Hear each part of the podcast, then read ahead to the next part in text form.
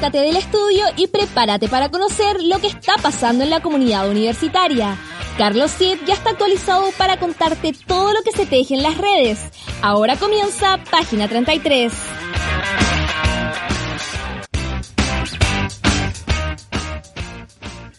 6 con una de la tarde de este miércoles 14 de octubre y nosotros comenzamos esta nueva edición de Página 33 en una tarde eh, primaveral y también un poco movida, incluso si es que algunos sintieron ese temblor que fue hace un par de minutos en Farellones y actualizamos esa información, 4.3 eh, a 41 kilómetros del norte de Farellones, así que vamos a estar muy atentos también a esa noticia, ustedes pueden seguirla también en acceso directo.radio en el Instagram estar atento también ahí a todas las informaciones de la radio.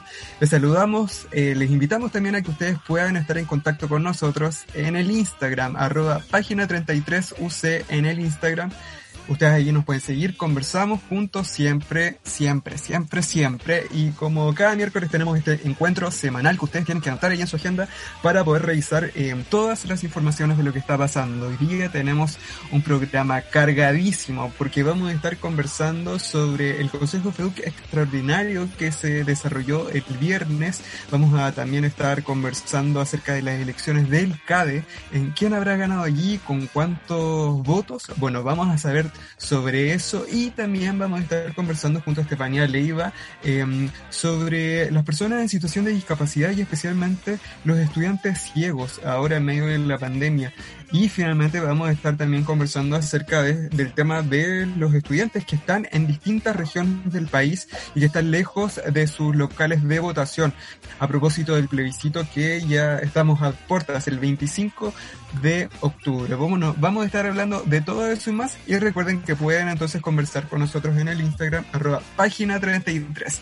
Y ya, porque tenemos muchísima información, así que vamos eh, a contarles que el pasado viernes se llevó a cabo un consejo FEUC extra donde diversos puntos eh, se tocaron siendo de los más relevantes la mesa de diálogo con el rector, el plebiscito simbólico UC y la elección del Tribunal Calificador de Elecciones para el proceso eleccionario de una nueva federación bárbara. Hola Carlos, ¿cómo estás? Bien, ¿y tú qué tal? Bien, gracias. Bueno, te cuento que este consejo estuvo cargado.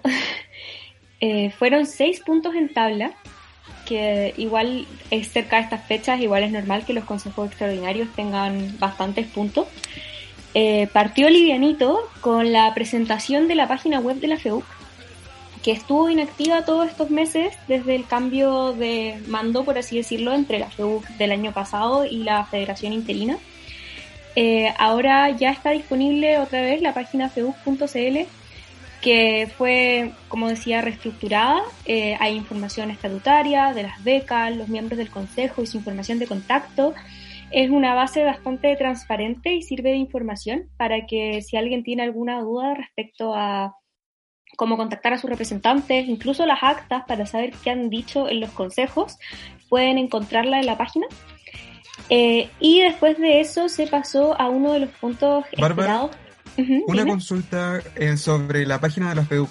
Yo la estoy revisando ahora, feuc.cl, y me di cuenta que, por ejemplo, usan el lenguaje inclusivo. ¿Eso también estaba en, la, en la página de la federación anterior o es algo nuevo? Eh, por lo que yo recuerdo, en la página de la federación anterior se usaba lenguaje neutro y muchas veces también se usaba el, el guion bajo en vez de el plural masculino. Eh, pero ya es algo que se viene implementando desde federaciones anteriores en la página, sí. Em, además, después de eso, como te decía, se pasó uno de los puntos importantes, que era la de la mesa de diálogo con el rector, que se llevará a cabo mañana a las cinco y media de la tarde. Para que puedan verla, si no me equivoco, se va a transmitir por las redes sociales de la FEUC y el canal de YouTube de la FEUC, para que la vayan siguiendo en el minuto a minuto. Esta instancia se da Sí, perdón que te interrumpa de nuevo, pero pasó que eh, hace unos meses atrás se llevó a cabo una instancia como esta de conversación con el rector, ¿cierto? Y ahí hubo, todo un, debate después em, por lo que pasó, ya todos lo sabemos. Em, hubo, o sea, ¿cuál es la diferencia aquí? Eh, porque creo que va a haber un panel, ¿o no?, de conversación. Justo iba a entrar a eso. Eh, bueno, de hecho, si te fijas, el nombre es distinto. Ya no se trata de un foro con el rector, es una mesa de diálogo con rectoría. Eh, que si bien es un cambio semántico, es porque también va a involucrar un cambio en el formato. El semestre pasado, una de las grandes críticas fue que no hubo realmente participación estudiantil. Si bien existió una comisión que se encargaba de ver este foro, mucho de lo que esa comisión vio no se hizo y de hecho los estudiantes no tuvimos ningún contacto con el rector más allá de la moderación del foro. Por eso, esta vez se va a formular como un panel en el que participarán el rector, la vicerrectora económica, el vicerrector académico y dos estudiantes que fueron electos por el Consejo FEUC. Fueron los únicos dos en postularse, así que fueron más que nada ratificados, más que votados como tal. Eh, se trata de Daniela Osorio, presidenta del Centro de Estudiantes de Física, y Claudio Escobar, vicepresidente externo del Centro, del Centro de Estudiantes de Ingeniería. Em, eh, la idea es que esta vez los estudiantes sí puedan estar vinculados al espacio.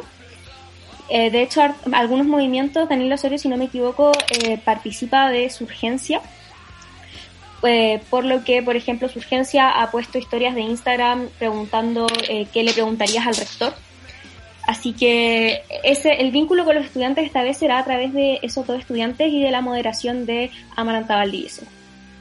Claro, mucho, mucho más abierto. Ahora, em, algunas personas decían que la vez anterior había un, una especie de filtro de parte de la edad y la elección de las preguntas. ¿Es real eso o, básicamente se les puede hacer todas las preguntas que, quieran Amaranta y las dos personas, los dos estudiantes que van a estar invitados? Yo tengo entendido que la vez anterior sí hubo un filtro, eh, esta vez no se mencionó nada al respecto, pero por ejemplo Rectoría sí tuvo que aprobar el hecho de que fuera un panel, así que se podría esperar que exista algún filtro. De todas formas, es una muy buena pregunta que podríamos hacerle a la federación. Sí, sí, es bueno aclarar yo creo ese punto también.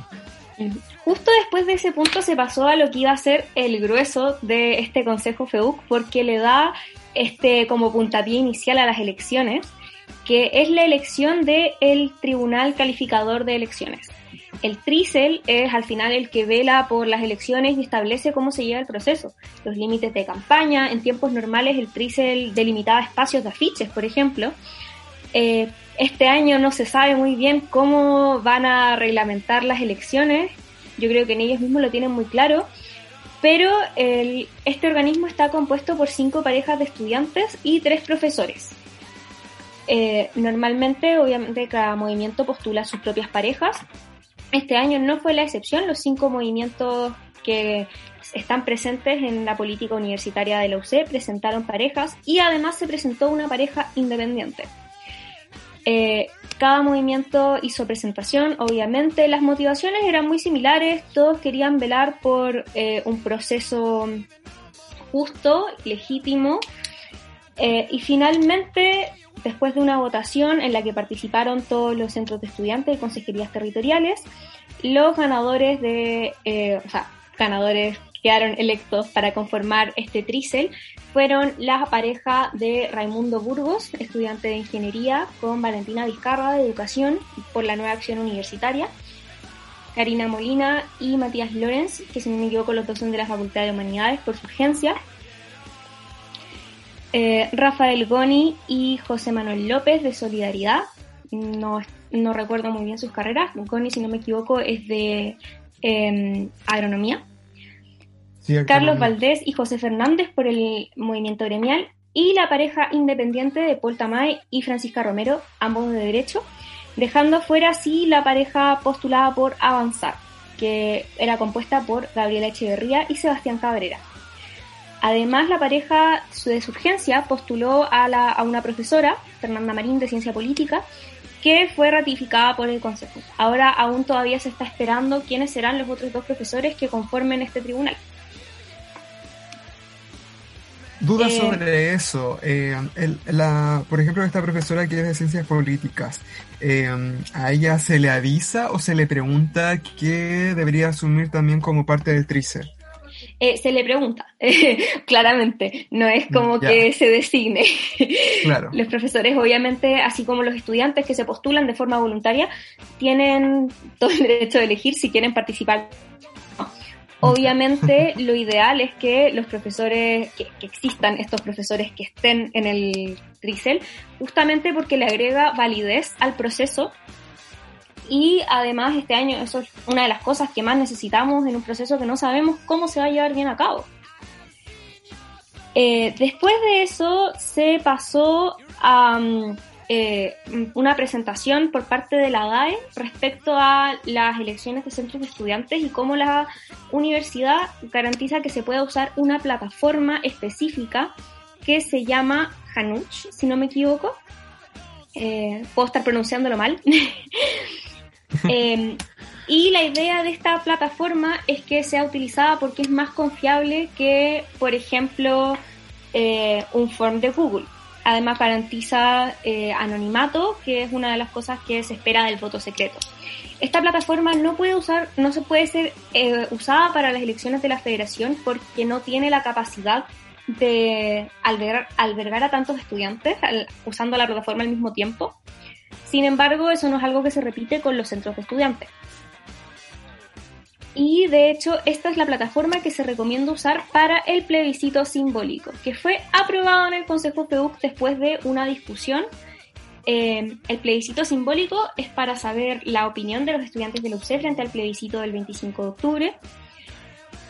Eh, era complicado saber cómo se podía realizar esto, puesto que se tiene como referente el plebiscito del 2017 para saber la postura frente al aborto en tres causales, pero ese plebiscito contaba también con un RISEL, fue un despliegue a nivel universidad y eh, este año no hay recursos ni gente para hacerlo, así que se confía en los centros de estudiantes y se espera que se use la plataforma Hanuch para llevarlas a cabo. Había preocupación respecto a la legitimidad de este plebiscito, por lo que se aclaró que no es vinculante. El resultado del plebiscito no dirá si la UC aprueba o rechaza, sino solo para hacer un sondeo. A eso va con simbólico.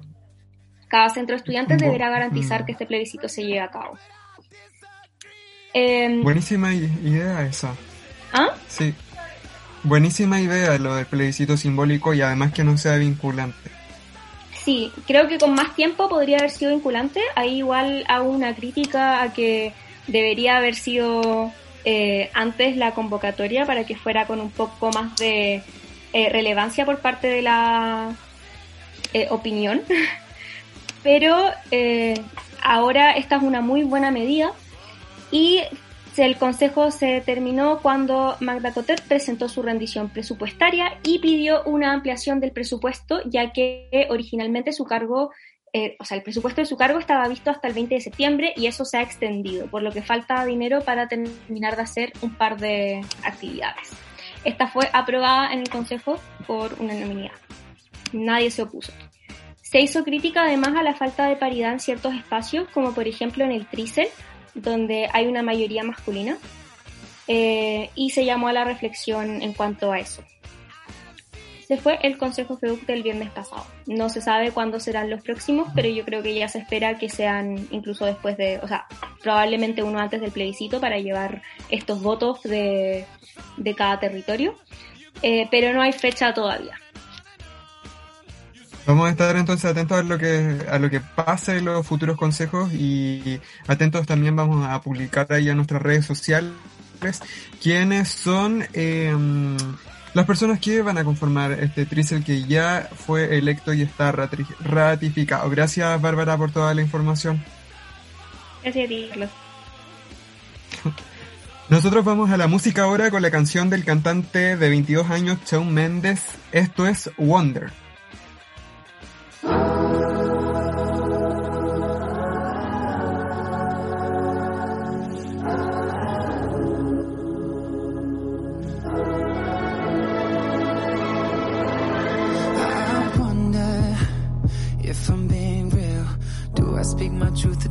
Filter how I feel. I wonder, wouldn't it be nice to live inside a world that isn't black and white? I wonder what it's like to be my friends. Hope that they don't think I'll forget about them. I wonder, I wonder. Right before I close my eyes, the only thing that's on my mind, you, did little.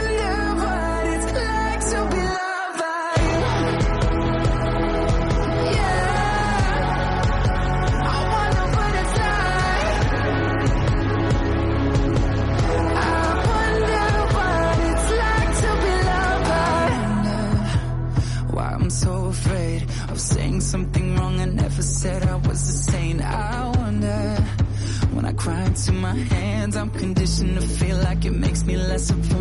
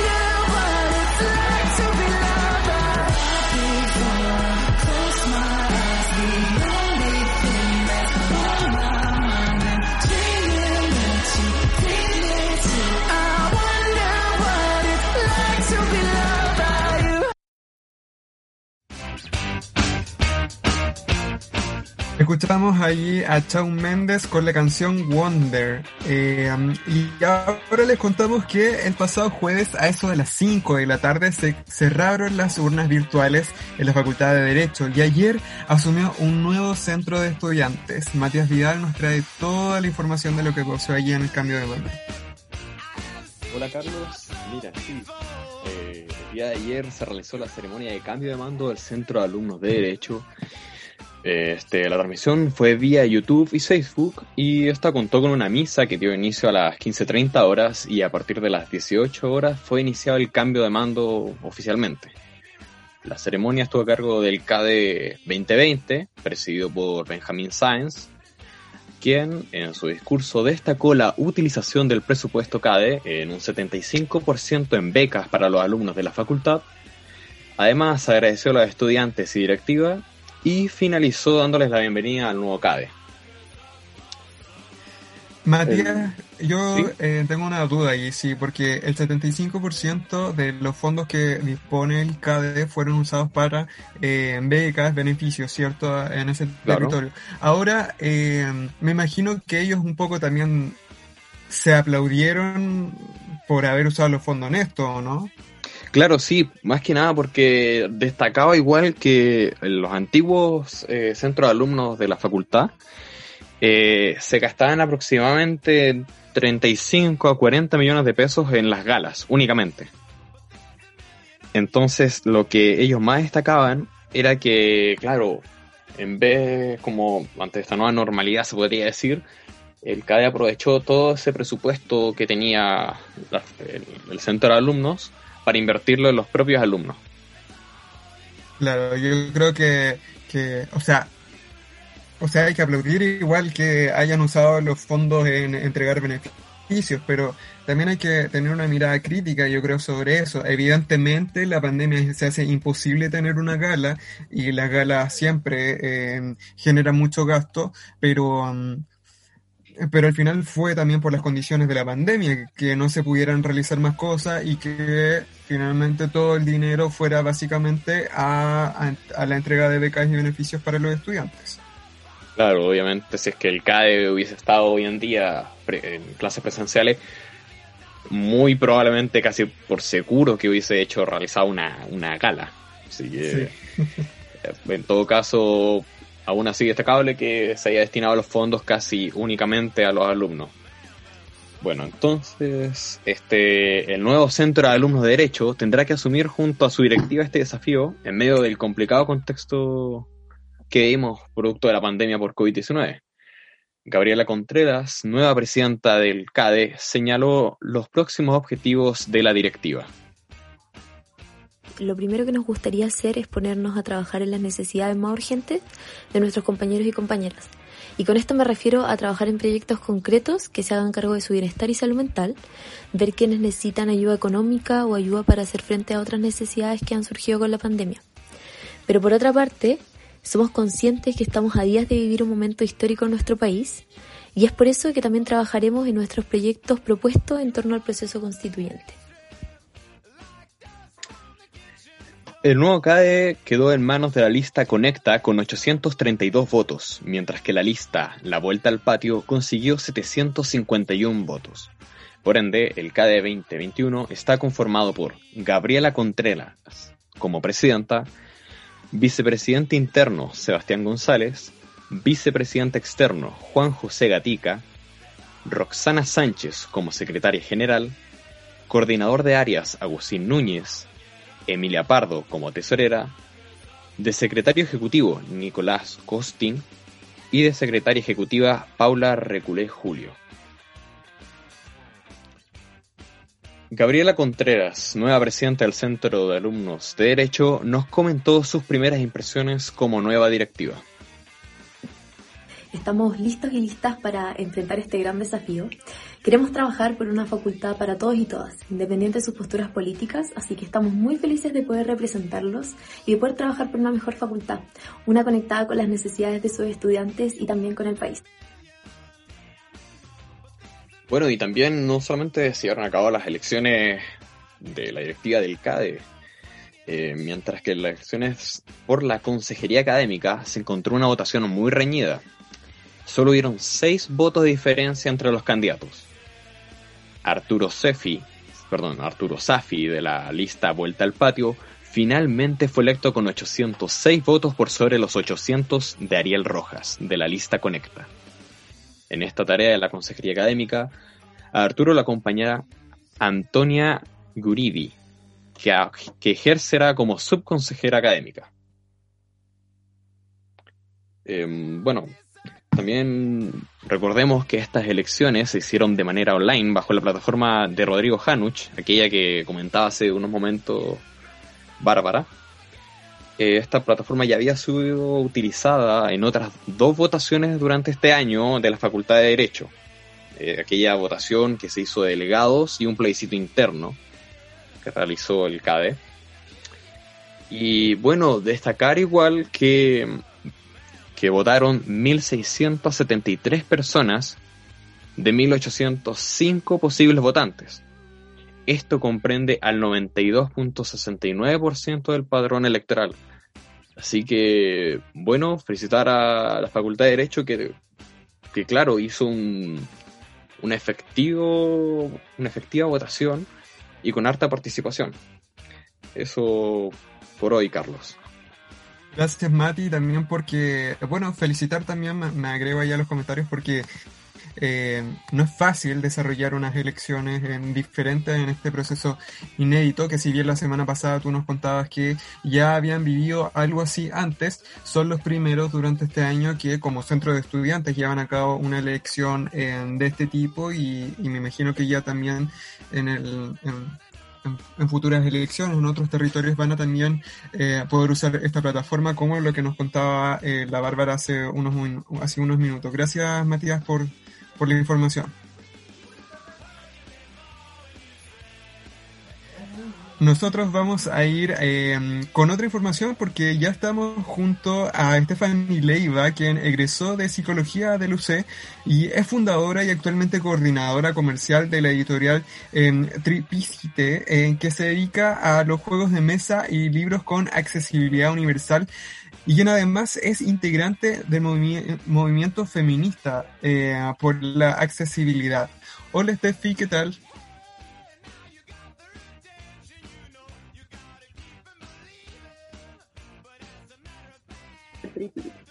Eh, estoy muy contenta de estar aquí. Muchas gracias por invitarme.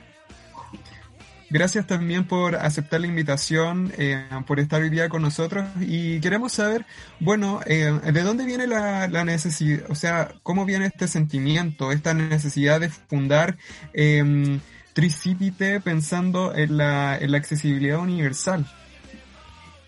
Bueno, eh, ya yo soy una persona ciega y mm, mi hermano desarrolla juegos de mesa. Eh, y bueno, mi mejor amiga es educadora diferencial.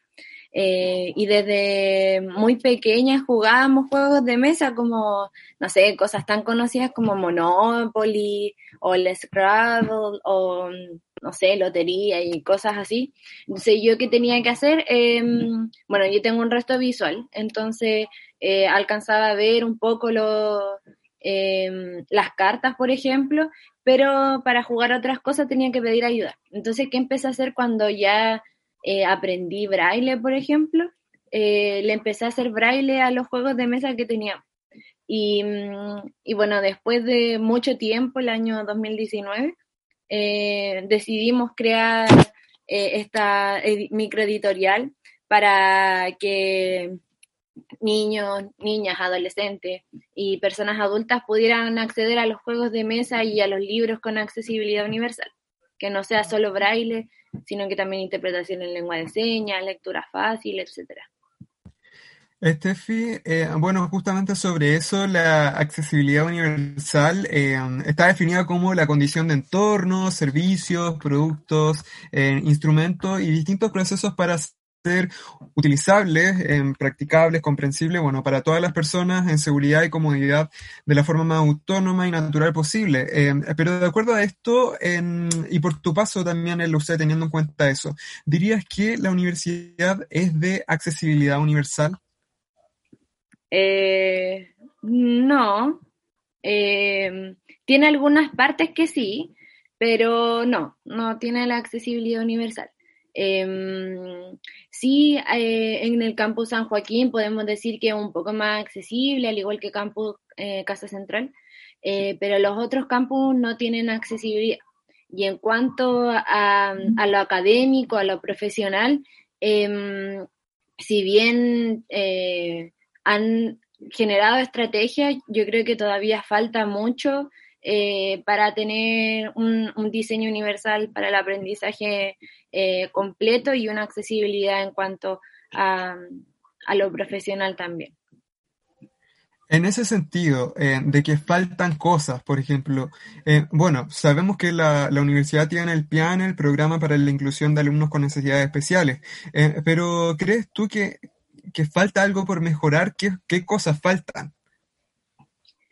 Mm, yo creo que falta, bueno, falta la accesibilidad física eh, en algunos campus que yo sé que por ahí infraestructura eh, estaba trabajando en eso, porque, mm, bueno, el año pasado entró en vigencia el decreto 50, que es como que todos los edificios tienen que mm, tener accesibilidad universal, aunque sean patrimoniales, entonces ya no está como esa regla de que ah, es patrimonial, entonces no se puede accesibilizar. Pero yo sé que está como en proceso de hacer eso. Eh, y bueno, yo creo que falta que una cultura de accesibilidad eh, en todos los niveles de, de, la universidad, como desde estudiantes, funcionarios, académicos. Eh, falta una, una cultura de accesibilidad. ¿Y cómo, cómo se puede desarrollar esta cultura de accesibilidad en, en estudiantes, en nuestros compañeros, en, en, aquellos que son profesores también, en toda la comunidad universitaria? Mm, yo creo que, bueno, eh, uno de, la, eh, de los artículos de la Convención de Derechos Humanos de las Personas con Discapacidad, eh, que fue escrita por personas con discapacidad, eh, dice que es deber de los estados y, de la comunidad en general concientizar sobre personas con discapacidad en particular y sobre accesibilidad en general. Eh, yo creo que instancias de concientización es, es, muy importante.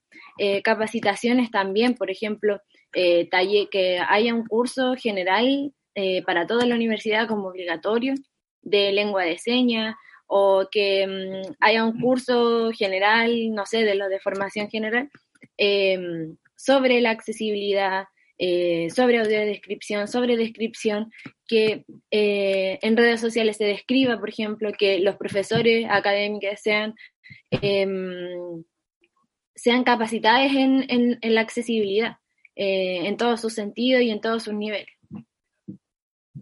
Y los funcionarios también.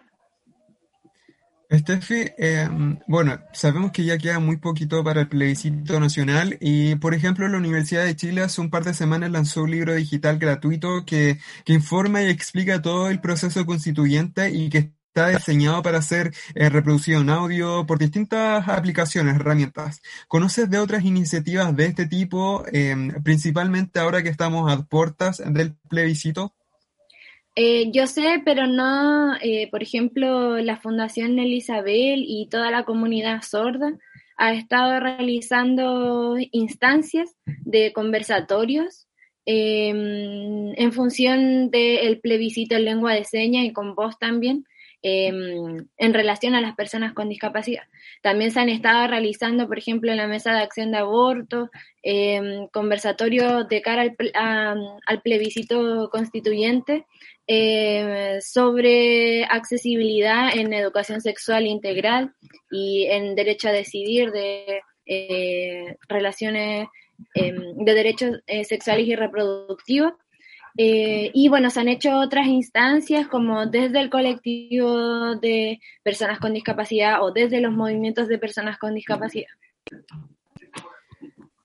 Estamos conversando junto en a Steffi Leiva, ella es egresada de psicología de nuestra universidad, fundadora y actualmente coordinadora eh, comercial de la editorial Tricipite, que se dedica a los juegos de mesa y libros con accesibilidad universal, además integrante del movimiento feminista por la accesibilidad. Steffi, eh, ¿has podido estar atenta quizás a la, a la franja electoral? ¿Crees que es de accesibilidad universal, por ejemplo? No. Eh, tengo, o sea, creo que tiene interpretación en lengua de señas. Eh, ahí habría que entrar a verificar si el recuadro tiene el tamaño suficiente. Pero, por ejemplo, no he escuchado ninguna franja con eh, audiodescripción. Eh, y ese es como un, error muy recurrente que ha pasado, eh, bueno, en to todos los niveles, pero también en este año en particular en confinamiento, que, por ejemplo, ni siquiera la los Educa TV eh, tenía audiodescripción para niños adolescentes con discapacidad eh, visual en particular. Entonces no, no sería de accesibilidad universal la franja. Claro, ese es un tema que, que ha preocupado también el, el, tema de TV Educa Chile con eh, tener esos espacios. Estefi, eh, ¿Qué le dirías tú, por ejemplo, a aquellos que, al rector, por ejemplo, a la administración UC, sobre todo pensando en estudiantes que eh, son ciegos o que están en alguna situación de discapacidad y que, producto de la pandemia, no han podido desarrollar las mismas competencias que eh, los estudiantes que no padecen este tipo de dificultades muchas veces? Mm, yo creo que lo más importante es que bueno, se apoyen de los recursos que ya existen, eh, pero que esto, que esto también se potencien que no se centralice eh, la, eh, lo que tengan que hacer en esos recursos. Yo creo que desde el rector hacia abajo tienen que aprender lengua de señas, desde el rector hacia abajo tienen que saber que es una persona con discapacidad, una persona con diversidad funcional. Y eh, se tiene que tener las nociones básicas de la accesibilidad desde el rector hacia abajo. Eh, yo creo que también es importante, yo no sé en este momento, eh, yo sabía que estaba actuando el PIANE en función de, de las clases virtuales, que han estado realizando diferentes estrategias, pero también eh, los diferentes actores de la comunidad tienen que desarrollar las estrategias para que eh, todos los estudiantes que tengan alguna discapacidad eh, o diversidad funcional puedan participar en igualdad de condiciones y puedan aprender en igualdad de condiciones. Desde el Internet hasta eh, las estrategias de aprendizaje y que se utilice el diseño universal para el aprendizaje también. Claro, un tema que yo creo que eh, nos falta muchísimo por aprender en, bueno, las, las mallas hasta- también se están acomodando un poco. Sabemos que en próximos semestres, de hecho, se tomaría un curso obligatorio de sustentabilidad como lo es el SUS 1000, pero también se debería avanzar en esta materia de accesibilidad universal como tú nos contabas. Muchas gracias, Estefi, por haber conversado con nosotros hoy. De nada, gracias a ustedes. Y bueno, eh, aprobemos este 25 y convención constituyente para que las personas con discapacidad también seamos reconocidas. Y mm, les invito a, a, conocer Tricipite y a participar, de, a ser parte de la accesibilidad universal que no solo nos conviene a las personas con discapacidad, sino que a todo el mundo. Gracias, Steffi. Ahí el mensaje está claro entonces eh, y seamos parte también de esta organización y también de las elecciones, el referéndum que va a ocurrir este 25 de octubre. Nosotros vamos a ir a la música con una canción de Katy Perry, en una canción que se estrenó en octubre de 2010 y que alcanza, escuchen bien, miren, los más de mil millones de visualizaciones. Escuchamos Firework.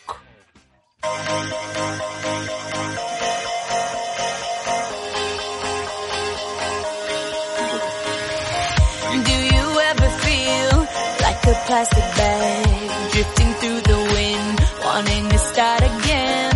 Do you ever feel feel so paper thin, like a house of cards, one blow from caving in? Do you ever feel already buried deep, six feet under screens, but no one seems to hear a thing? Do you know that there's still a chance for you? Cause there's a spark in you. You just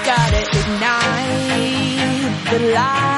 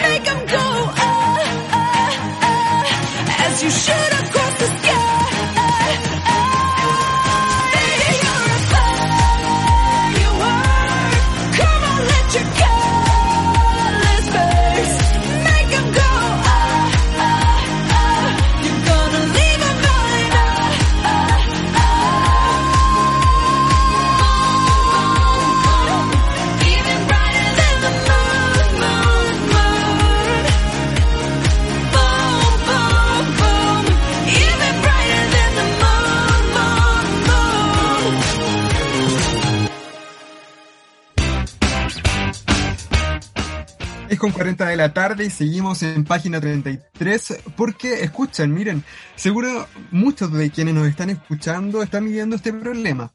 Estudian en una región distinta a donde les corresponde votar en el plebiscito 2020 y producto de la pandemia no podrán ejercer este derecho. Bueno, si tú eres uno de aquellos, bueno, te contamos que hay un movimiento organizado. Yo quiero votar, se llama esta agrupación. Eh, ¿De qué se trata? Bueno, estamos en, con Carolina Desde Punta Arenas para conversar sobre este tema. Hola, Cat Caro, perdón, Carolina Cataldo. Hola, Caro. Hola, muchas gracias por la invitación. Gracias también por, por estar hoy día con nosotros y, queremos saber primero eh, cómo surgió esta idea de organizarse eh, por, para generar ruido. Bueno, esto surge desde las zonas extremas. Primero la gente de la región de Aysén eh, comenzaba a moverse eh, haciendo catastros, obviamente de la región, para llevar a cabo un número en específico de cuántos estudiantes que son de la, la región de Aysén eh, se encuentran en esa región y no van a poder eh, ser partícipes de este plebiscito tan importante. Luego se suma la región de Magallanes, específicamente gente de Punta Arenas, que obviamente al, fin, al final eh, llega a toda la población de la región junto a unas compañeras de la Universidad de Chile. Eh, en mi caso yo soy de la Universidad de Santiago y llevamos a cabo este catastro. De ahí se unieron ambas ideas, que es Aysén y Magallanes, y se llevó a cabo un catastro nacional, que hasta el día de hoy hay más de 2.000, no, más o menos 2.000 y tantos estudiantes que no van a ser partícipes de este plebiscito. Carolina, y justamente sobre eso, que ustedes levantaron un catastro y más de 2.000 personas que están viviendo esta situación, em, ustedes lo presentaron a la Confecha el 26 de septiembre y en el, en el informe que ustedes señalan, eh, dice que existió una falta de quórum por la que no se pudo aprobar en una iniciativa. ¿De qué iniciativa se está hablando allí? Y, y cuentan o no con el apoyo de la Confech. Mira, eh, yo fui participé de esa plenaria Confech eh, donde expusimos junto a otra compañera, Naya, que es de Aysén, eh, que expusimos el caso de Yo quiero votar. Eh, lamentablemente no se pudo llegar a un quórum de las universidades, ya que las plenarias con FED tienen un quórum en específico para llegar a, a ¿cómo se llama?, a acuerdos, a ideas y todo eso. Entonces, lamentablemente no se llegó al quórum pero aún así eh, tenemos el apoyo de parte de la Confederación de Federaciones de Universidades de Chile. Eh, ahí estuvimos, hasta ahora tenemos contacto con la Confed, nos han ayudado bastante con la difusión eh, y eso más que todo. la Confed les ha ayudado con la difusión, que si bien eso es importante, pero um, eh, ¿Cuál ha sido el impacto de esta difusión? ¿Se han podido generar acuerdos o cambios? Sí, eh, se han llegado a, a tener reuniones y concretar algunas cosas en conjunto con la Cámara de Diputados, en especial con algunos diputados, entre ellos Gabriel Boric, que obviamente nos iba a prestar el apoyo al ser estudiantes de la región de Magallanes, también Andrea Parra, que es la presidenta de la Comisión de Seguridad, si no me equivoco, que igual tuvimos una reunión con ella, eh, Camila Vallejos igual, Catalina Pérez igual, eh, nos han ayudado, como que tienen la motivación de, de llegar a un consenso o buscar una solución, pero al estar en contratiempo de ser partícipes del plebiscito, eh, no se puede lograr mucho. Pero a pesar de todo, todo eso, creemos que para futuras elecciones eh, o participación ciudadana como, las, como son las votaciones, por ejemplo, ahora eh, en abril que vienen las elecciones municipales y constituyentes en caso de ganar el apruebo, em, es, un, es un puntapié inicial para que la gente no quede fuera de estos procesos. Carolina, ¿y cuáles fueron las respuestas por ejemplo, de, mm, del diputado Boric de Magallanes o del legislativo, en realidad, para intentar solucionar el problema? Porque sabemos que el CERVEL se encarga de la administración, la supervigilancia, la fiscalización del referéndum y que esto, eh, o sea, que ellos no pueden hacer mucho más al final, pero ¿qué es lo que puede hacer o qué es lo que ha hecho el legislativo? Uf, eh, la verdad no se hizo tanto.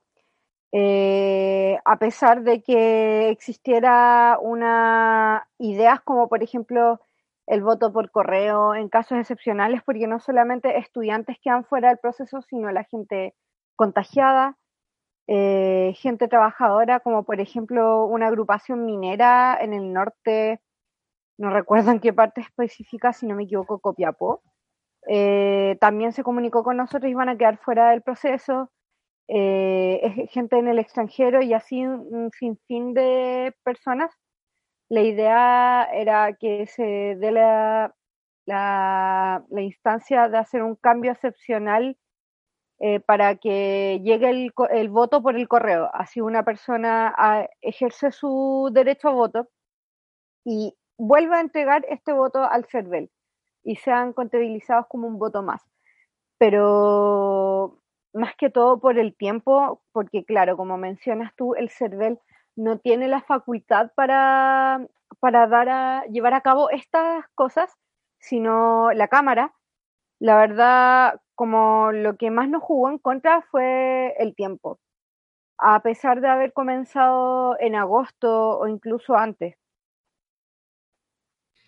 Es decir, que existía en la posibilidad o, o, básicamente en las ganas, por decirlo de alguna forma, de parte del legislativo para poder eh, regular la ley o básicamente cambiar esta ley eh, para que ustedes puedan votar. Claro, existía la intención, pero como ya te mencionaba anteriormente, lo que pasó fue eso. Lo que nos jugó más en contra mm. fue el tiempo.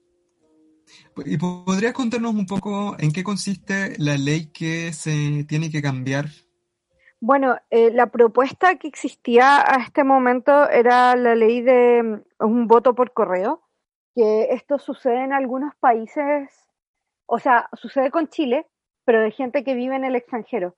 Por ejemplo, a ti te llega por correo a tu casa directamente eh, el voto el voto con las, con las opciones, las papeletas que sean necesarias ya, independiente que las elecciones o votaciones que se hagan. Y ahí tú marcas obviamente tu preferencia, todo eso, y lo devuelves después, ya sea al remitente que diga CERVEL o entregarlo al server de tu comuna, región. Esa es la finalidad más o menos de la idea que había. Entonces sería eh, implementar el voto postal eh, para que ustedes puedan ejercer el derecho, pero ustedes también se reunieron junto a Patricio Santamaría, que es el presidente del Consejo Directivo del CERVEL. Él se comprometió a defender el derecho a voto de ustedes, eh, intentando gestionar también un permiso interregional. ¿Se puede avanzar en eso o tampoco producto del tiempo?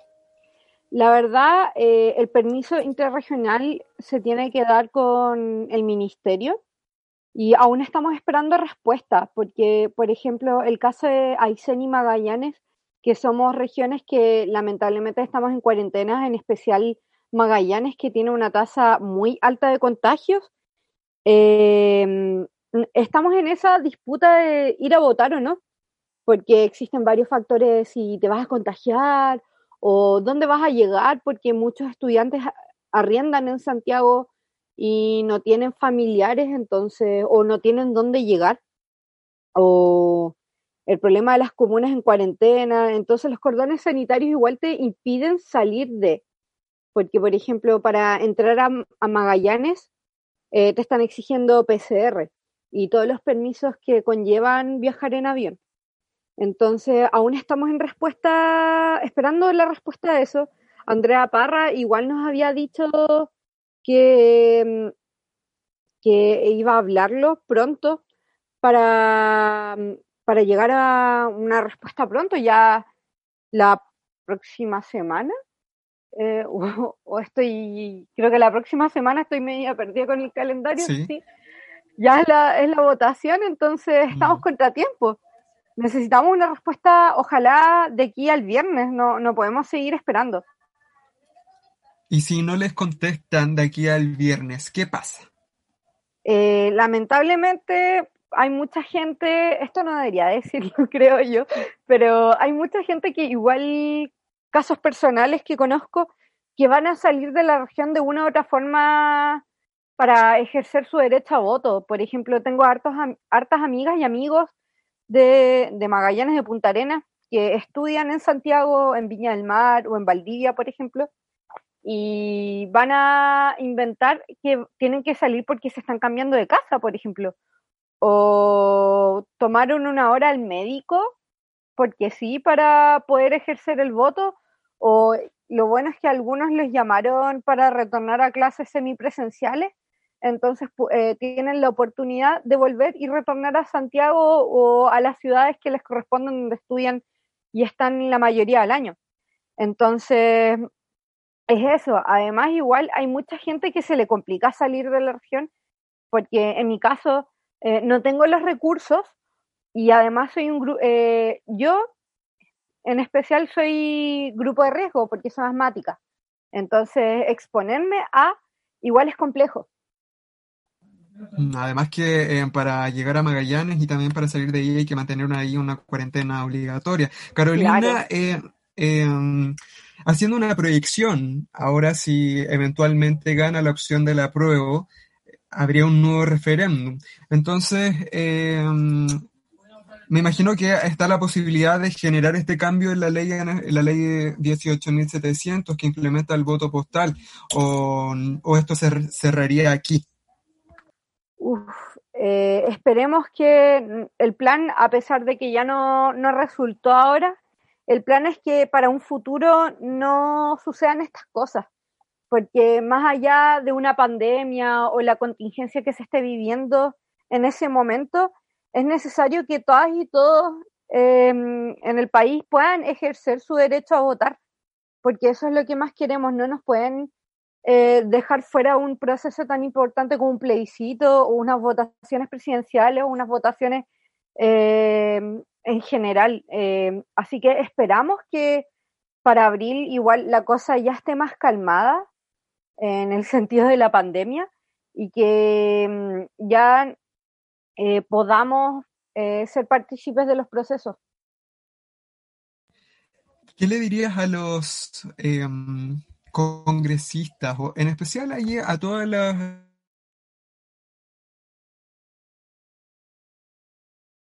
Ay, ¿qué les diría? No, no en el legislativo de este problema que Disculpa, Carlos, eh, no te escuché bien, se escuchó entrecortado. ahora sí me, escu- Ay, sí, me escuchas, sí, y ahora sí, buenísimo. Eh, ¿qué, qué llamado le harías a las personas que trabajan en el legislativo para poder solucionar este problema? Uf, eh, la pregunta sería, ¿qué harían ustedes si estuvieran en esta situación? Porque yo creo que más de alguno tien- debe tener algún hijo o familiar que se encuentra en esta situación actualmente. Y piensen un poco que el derecho a voto existe y no se lo pueden negar a nadie en este momento, en especial en procesos tan importantes como un plebiscito. Entonces, piensen muy bien que, que la gente se está quedando fuera por un mal manejo de la pandemia en este caso. eh, y ojalá para abril exista una solución y para futuras elecciones. Eso es más que todo.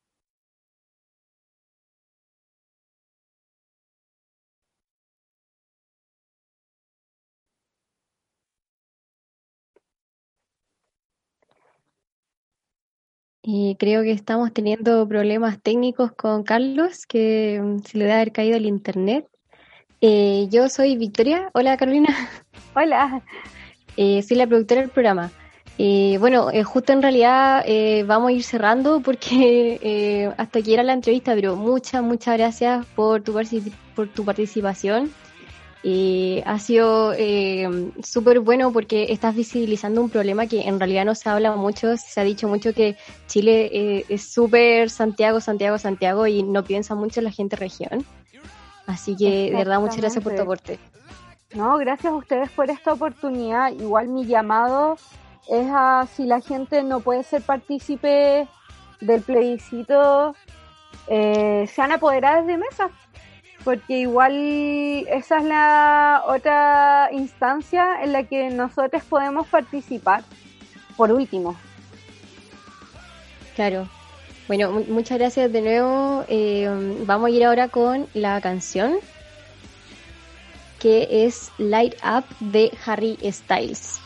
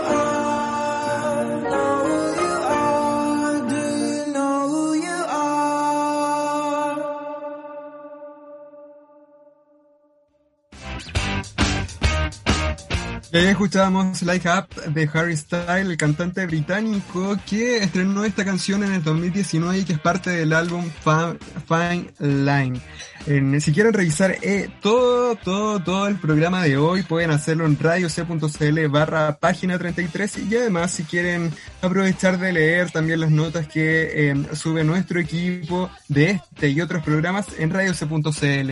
Nosotros eh, nos conectamos siempre a, través de las redes sociales en página 33 UC y en radio em, .uc en el Instagram. Nos encontramos la próxima semana a las 6 de la tarde con mucha, mucha más información. Que esté muy bien. Chao, chao. La vida universitaria no para y página 33 tampoco. No olvides seguirnos en Instagram y Twitter como página 33 UC. Nos volvemos a encontrar en un próximo capítulo con más actualidad e historias, solo por Radio UC.